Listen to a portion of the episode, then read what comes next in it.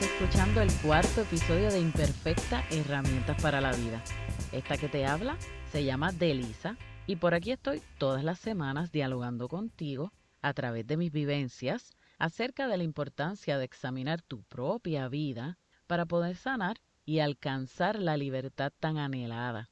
Otra vez, gracias por conectar conmigo y darte la oportunidad de escuchar esta entrega del podcast. Quiero aprovechar para enviar un saludo a todos esos varones que también me escuchan y le dan like a mi contenido en las redes. Me siento honrada por todas las personas que han seguido llegando a la página de Imperfecta en Instagram y ya somos una comunidad de casi 200 personas en Facebook. Eso está brutal. Este proyecto es una bendición enorme para mí y de verdad mi mayor deseo es que lo pueda hacer también para ti. Que no vuelvas a sentirte sola o solo que con mi relato puedas recordar que Dios siempre está a tu lado. Lo más importante es que sepas que Dios está contigo en cada uno de tus procesos. Esa ha sido mi experiencia y puede ser la tuya también. Mi objetivo es que con mi historia puedas tener un rayito de esperanza, aunque sea muy sutil. Y como ya me presenté, hoy quiero comenzar una serie que se llama Define. Te voy a hablar de distintos temas que considero deben ser la base para comenzar a sanar. Recuerda que hablo desde mi experiencia, así que para mí es necesario atajar primero lo que me ha causado mayor dificultad para que puedas reflexionar con mi aprendizaje. Y bueno, pues primero lo primero, ¿no? Para presentarte el tema, te hago la misma pregunta que me hicieron a mí hace como 10, 12 años. Dime, ¿tú te sientes exitosa? Piensa, ¿tú te sientes exitoso? Te voy a contar. Un día me fui a janguear con dos amigas y en algún momento de la tarde el tripeo terminó en una conversación un poquito más seria y yo empecé a sentirme bastante incómoda porque me estaban haciendo muchas preguntas con respecto a mis aspiraciones, a mis metas, mis anhelos, mis sueños. Y como ya sabes, eso era para mí como echarle sal a la herida. Realmente era algo de lo que no me interesaba hablar ni un chispito. Y entre mi comunicación no verbal, el tono cada vez más agresivo de mi voz y el hecho de que mis respuestas iban desde evasivas hasta pesimistas, en el punto en el que más molesta estaba, ellas se miraron y me miraron y preguntaron, Delisa, ¿tú te sientes exitosa? Acho, a mí me dio como un cortocircuito en el cerebro, de verdad quedé como en un limbo de tres segundos, pero tres segundos súper eternos. Y como no sabía si sentía enojo, incomodidad, tristeza, vergüenza o, qué rayos estaba sintiendo, pues de la manera más explayada que pude, les dije que sé yo, ¿será que no? Sí, porque obvio, con todo el show que les había formado, pues qué rayos. la cuestión fue que insistieron, pero ¿por qué no? Oye, que no sé, y entonces me dijeron, ¿qué es el éxito para ti? Y hasta ahí llevamos el diálogo. Pero la pregunta quedó conmigo para siempre. Después de mucho tiempo pude entender la razón. No me sentí exitosa porque me estaba dejando llevar por lo que culturalmente se entiende como éxito. Te explico. A los treinta y pico de años, si no antes, se supone que ya tú tengas un trabajo estable. Y pues como te conté, llevo 20 años de cantazo en cantazo, como dicen los fieles, aprendiendo con sabor, tú sabes.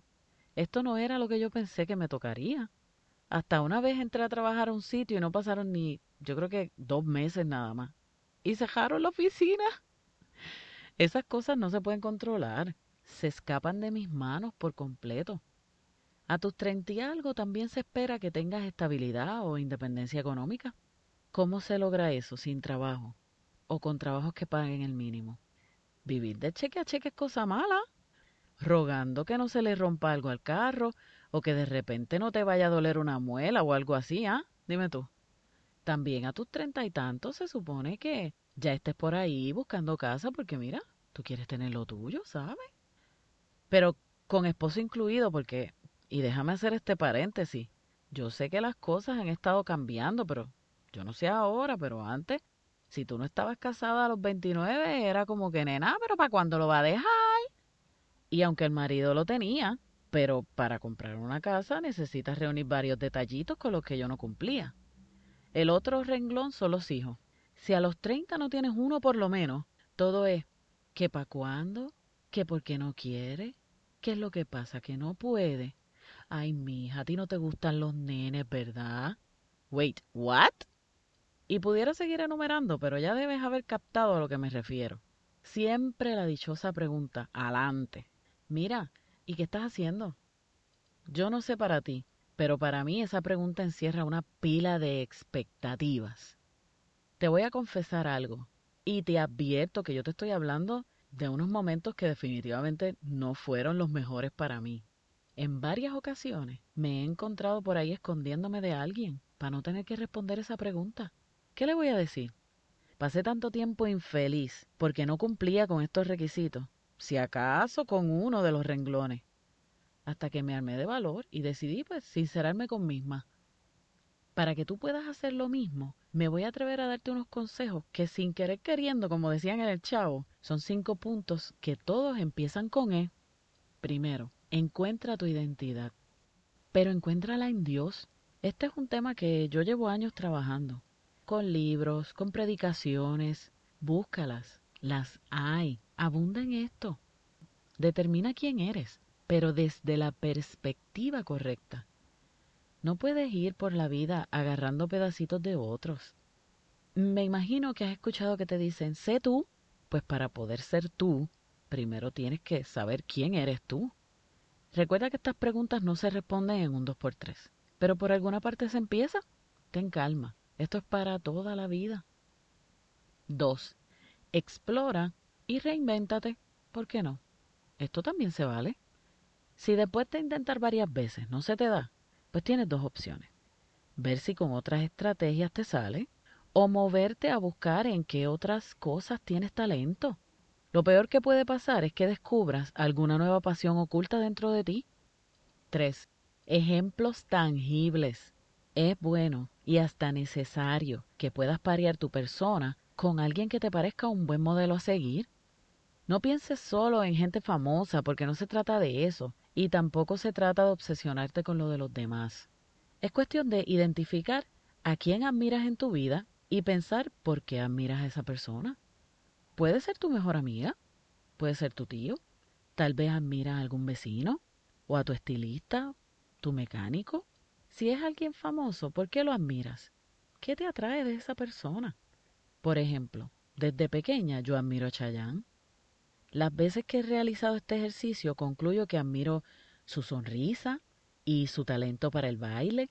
También admiro que se presenta como una persona humilde, respetuosa, cariñosa y hasta hogareña. Busca ejemplos que valga la pena emular. Número 4. Expectativas saludables. Este tema está muy cerca de mi corazón y me he propuesto profundizar en él más adelante. Por ahora, te invito a tener mucho cuidado en esta área. No permitas que las expectativas arruinen el plan. Y te lo repito, no permitas que tus expectativas arruinen tu plan. Y por favor, espera solo lo bueno. Esta es la última E. No cometas el error de vivir sintiéndote en derrota como yo lo hice durante tanto tiempo. Eso no trae ni atrae nada bueno. Confía en que Dios te ama y que quiere para ti solo lo mejor las mejores cosas, tan brutales que es imposible que las puedas imaginar a ese nivel. Aquí cierro la lista por el momento, pero te adelanto que de este punto también te voy a hablar después. Para ir encontrando sanidad y paz en cuanto al éxito, decidí responder lo que me preguntaron mis amigas. ¿Qué es tener éxito?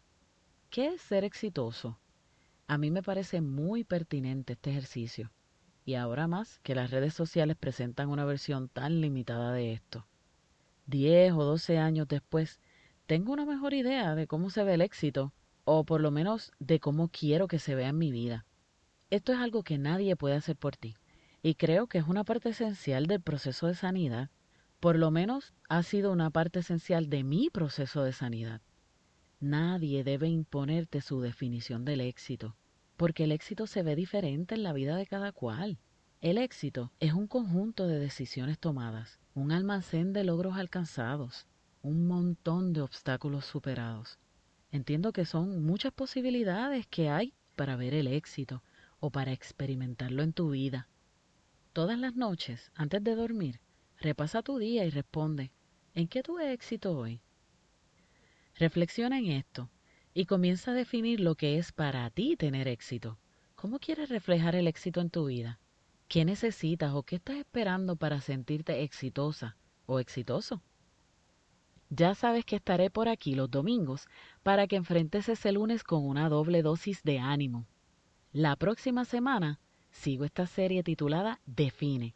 Si quieres que discuta algún tema particular, si tienes alguna inquietud específica o si tienes preguntas, en confianza, escribe por email a imperfecta.pr.gmail.com. Búscame en Instagram y Facebook como imperfecta.pr Recuerda que en las notas del episodio te dejo todos los enlaces de contacto. Si crees que más personas deben escuchar este mensaje de esperanza, comparte el episodio en tus redes y en tus chats. Y claro, recuerda dejar tu reseña en iTunes. Gracias siempre por regalarme un ratito de tu tiempo. Hablamos el domingo. Cuídate mucho, ¿ok?